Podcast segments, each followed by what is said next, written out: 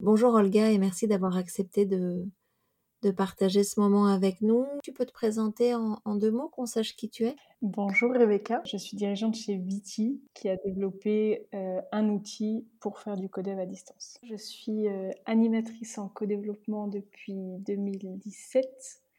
Euh, J'en anime beaucoup, plusieurs par semaine. C'est quelque chose que j'adore. Et je forme aussi des animateurs avec une spécificité qui est le distanciel.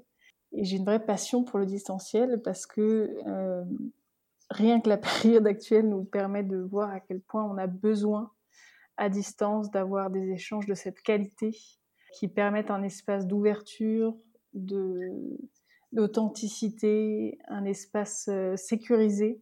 Et les deux derniers confinements qu'on a vécu, même la période actuelle là maintenant, euh, renforcent vraiment cette conviction que le co-développement fait du bien et même parfois salvateur pour certains en entreprise. La première question que j'ai envie de te poser, euh, c'est quels ont été tes grands moments de solitude en Codev? Est-ce que tu pourrais juste me, me dire qu'est-ce que tu entends par moment de solitude? Parce que finalement, quand je me suis posé la question, j'ai pensé à trois moments difficiles.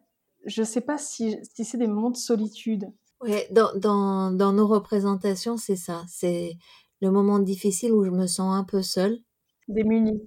Alors, j'en ai trois qui me viennent, qui sont pas très récents, et, finalement, je ne saurais pas forcément exactement te dire ce que j'ai fait euh, par rapport à ces moments difficiles, mais je me souviens du moment. Le premier, c'était en physique. On était tous dans une salle. Je me rappelle, il n'y avait pas de fenêtre, alors c'était assez dérangeant.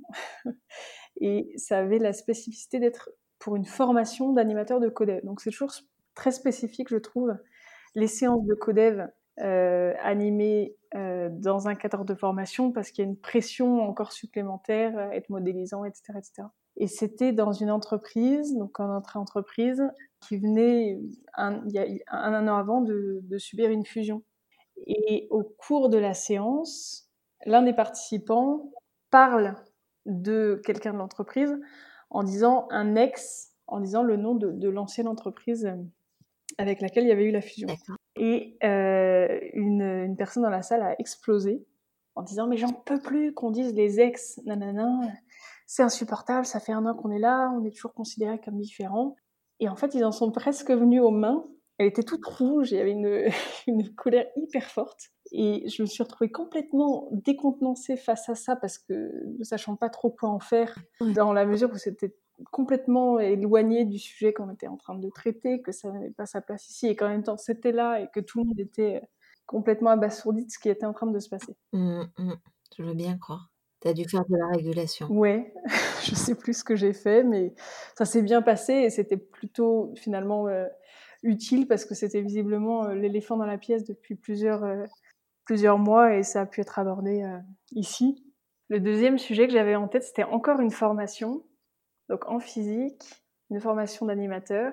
Et souvent, je trouve que c'est difficile les publics de, consultants parce qu'ils viennent mmh. en formation pour euh, ensuite exercer leur métier. Ils n'ont pas toujours le choix. Ils savent que s'ils veulent être staffés sur telle ou telle mission, bah, il faut qu'ils suivent la formation. Et puis, ils n'ont pas toujours envie de faire du codev, encore moins avec leurs collègues. Mmh. Mais euh, pour la bonne tenue de la formation, il faut qu'ils fassent croire que si et qu'ils sont volontaires. Donc, il y a un, mmh. un côté un peu euh, pas, pas toujours évident. Tant qu'ils étaient 12, euh, c'était pas du tout ma recommandation, mais bon, ça, ça, avait été un peu imposé. Mm. On commence une séance sur un sujet déjà euh, qui concernait des, des, problématiques de querelle interne, donc pas forcément évident. Mm. Euh, avec, on nomme les personnes, avec, bon bref, déjà pas très facile. Et puis, moi, je sentais quelque chose au moment de, de au moment du, du contrat. Je, je, pose des questions qui, qui essayent de préciser si c'est bien ça ou pas, et puis il se trouve que c'est pas ça. Le client fait une demande, on part sur cette demande, mais je sens pas de conviction. Je, mmh je suis vraiment très surprise que l'intuition que j'avais eue était pas était, était pas là. Mmh. Et puis il se trouve que euh, je retrouve après la formation cette personne euh, en bas de la rue. En principe, bon, ça se fait pas hein, de, de, revenir sur le le sujet de la séance, mais je lui dis, mais oh, tu sais, je suis vraiment surprise parce que moi, j'étais sûre que ta ta ta. Et je suis surprise de m'être plantée à ce point. Et il me dit, ah, mais si, t'avais raison. Je dis, mais, alors pourquoi est-ce qu'on n'a pas parlé de ça? Ah, mais moi, j'allais pas parler de ça devant mes collègues, hein, merci. Et, du coup, on a passé bah, une demi-heure à, enfin plus, hein, mais, mais, après sa demande, euh, à travailler sur un sujet qui n'en était pas un. Et le troisième qui me vient en tête, ça c'est plus un moment de gêne, mmh vraiment de gêne euh, très forte. C'était une séance à distance, là pour le coup. On était euh, avec des participants très différents, qui ne se connaissaient pas, que je ne connaissais pas non plus, une séance découverte, et qui visiblement, enfin j'ai vu dès le début, avaient euh, des, des, profils très différents.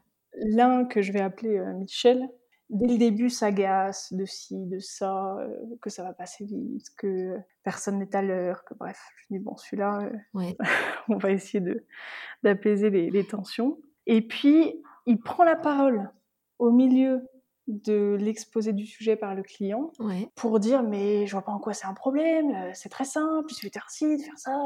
Il explose en fait. Et ça a été extrêmement, extrêmement compliqué de rattraper cette séance parce que la cliente ça l'a paralysé. Et j'arrive pas à reproduire le ton de voix qu'il avait, mais c'est aussi surtout sa, sa façon de l'amener. Et elle s'est presque, enfin, elle s'est fait engueuler de considérer tel sujet comme un problème. Et c'était, c'était horrible. Et donc elle, elle était super mal à nous dire mais oui, hein, oui, oui, euh, Michel, vous avez raison, bien sûr, oui, en fait, il y a, y a pas de souci. Euh. Moi, essayant de rattraper les choses en lui disant bah si, Michel, en fait, si euh, si Cécile nous parle de ce sujet, c'est que c'est qu'elle a besoin de nos éclairages, de notre regard dessus. Euh, si tu vois pas en quoi c'est problématique aujourd'hui, ben c'est l'occasion justement de clarifier. Mais en fait, c'était foutu, c'était rapide. Il y avait une ambiance dramatique. Et ce qui est très drôle, c'est que suite à cette séance, moi, je, rappelle toujours euh, les participants, et lui, il était ravi. Il me dit mais c'est génial. Ah, intéressant. Et je pense qu'il n'avait, enfin, je sais qu'il n'avait rien compris au CODEV euh, suite à cette séance. Ouais, ça arrive, euh, ça arrive hein, quand même. Moi, je trouve que ça, c'est des grands moments de solitude. Ouais, je trouve que ça peut être euh, assez compliqué. Et mmh, quand tu es dans des situations pas aussi difficiles, mais où effectivement tu sens un peu de, de tension, d'agacement, d'ennui, tu as fait un joli papier sur l'ennui récemment qui était vraiment intéressant. comment tu fais? Qu'est-ce que tu en fais? En général, j'essaye de verbaliser en me disant que ce que moi je ressens est probablement ressenti par le groupe, que je sois animatrice ou participante d'ailleurs. Je trouve que tout ce que tu verbalises est libérateur parce que ça permet aux autres de dire que ben non, en fait ça va bien. Mmh ou alors au contraire, ça leur permet de dire ben oui, en fait il y a ça qui me dérange ou euh, mmh. ah si si si j'ai une autre anecdote, je peux. Ouais, bien sûr. C'était une une séance où je sentais que, alors là c'était avec un groupe, euh, un groupe récurrent, euh, je sentais que personne n'avait envie d'y aller pour être client. C'était, euh, il fallait tirer, il fallait porter le truc. Mmh. Et puis bon non, mais vas-y toi, passe comme client. Non toi. Bon alors finalement je les ai, je les ai arrêtés et je leur ai dit écoutez, j'ai l'impression que personne est est, pleinement disponible pour euh, faire cette session ce matin. Ni moi ni, ni vous avons envie de perdre euh, deux heures euh, pour rien. Est-ce que vous voulez pas qu'on s'arrête ici? Donc ce que je vous propose, c'est qu'on fasse un, petit tour et puis chacun va nous dire ce qu'il en pense. Dites-nous vraiment ce qu'il en est. Mieux vaut employer ce temps utilement plutôt que, que de se forcer. Mmh et puis, donc ils étaient cinq. Il y en a un qui prend la parole, qui dit si, si, moi je veux bien, mais euh, on a décidé avec ma femme de se séparer hier, donc j'ai pas le moral. J'ai ah d'accord. le, le, suivant prend la parole et, et nous annonce qu'il s'est engueulé avec son fils ado le matin même qui est parti avec sa valise en claquant la porte. Mm. d'accord.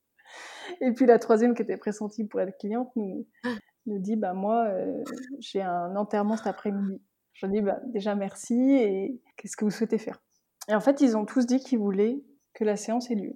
Et ça a été une super, super séance. Donc je pense que ça a un vrai, ça a des vraies vertus de verbaliser ce qu'on ressent sans l'imposer, mais juste en disant voilà, moi je ressens ça, est-ce que je suis toute seule à, à le ressentir et qu'est-ce qu'on en fait euh, ensemble? Et de responsabiliser le groupe sur ce qui est en train de se passer. Comme on le fait en coaching, en fait. Comment on amène sa perception et on je trouve qu'on pourrait même retenir comme apprentissage que quand il y a pas de sujet, ça peut être parce qu'il y a trop de sujets, Tout à fait, hem, du type mais qui sont trop gros ou difficiles ou voilà. Et toi? Et moi et moi alors les moments de solitude, heu, ce que tu dis, ça m'est arrivé il y a pas longtemps, heu, vraiment pas longtemps sur, la séance où, il y a pas de sujet, il y a pas de sujet, il y a pas de sujet. Ça m'a très, très fortement agacée. Pas tant qu'il y ait pas de sujet qu'en fait ce que j'avais identifié que ça disait, c'était qu'il y avait, une difficulté d'engagement. J'ai fait comme toi en fait, je l'ai posé, en disant: «Bah écoutez, s'il y a pas de sujet» bon d'abord je trouve que c'est un sujet qu'il y ait pas de sujet, mais, on va pas le prendre comme ça. S'il y a pas de sujet, on va s'arrêter là en fait. Heu, je propose qu'on n'ait pas de séance aujourd'hui. Heu et d'abord je voudrais vérifier et c'est vrai, c'est ce que j'ai fait le, heu, l'engagement volontaire des participants à la séance et j'ai levé un petit loup en fait, parce que finalement c'était une espèce de volontariat très, très, très, très, très, heu heu, recommandé et du coup avec, un espace qui à mon avis avait besoin d'être, resécurisé.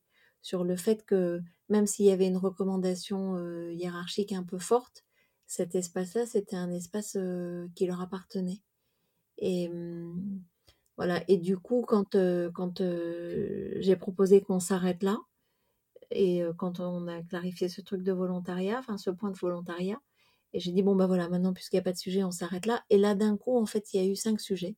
Je trouve ça très, très intéressant à regarder parce qu'au final le fait d'avoir tout reposé, même la connexion interpersonnelle entre les participants, elle s'est faite différemment et ce contact, on était on est au milieu du cycle à peu près et ce contact, interpersonnel du lien qui se tisse normalement en codev et qui là avait du mal à se tisser je trouve, s'est mis en place. Mais c'était en fait, enfin sur le grand moment de solitude, moi, j'avoue qu'il y a des environnements dans lesquels je me questionne sur, est-il opportun de faire du codev, partout, pour tout le monde? Est-ce qu'il y a pas un un, peu des prérequis de liberté, confiance, réflexivité, maturité? Voilà et peut-être que d'ailleurs, ça pourrait être un format, c'est-à-dire que peut-être que ça s'accompagne avant. C'est-à-dire qu'en codev, on dit qu'on doit enfin, on dit qu'on apprend à écouter, qu'on apprend à aider et cetera, mais peut-être que dans une ingénierie un peu 360, il y a un truc à prévoir avant sur, heu heu, l'écoute active, sur, heu, la perception du non verbal et cetera, mais quelque chose de dédié pour arriver à conscientiser à quel point c'est important et à quel point on peut, aider, comprendre ou au contraire rater quelqu'un quand on n'a pas su activer ces choses-là chez soi. Bon, super. Merci de la sincérité, de la spontanéité et et du partage. Merci. À bientôt. Super, merci Rebecca, à très bientôt. Au revoir.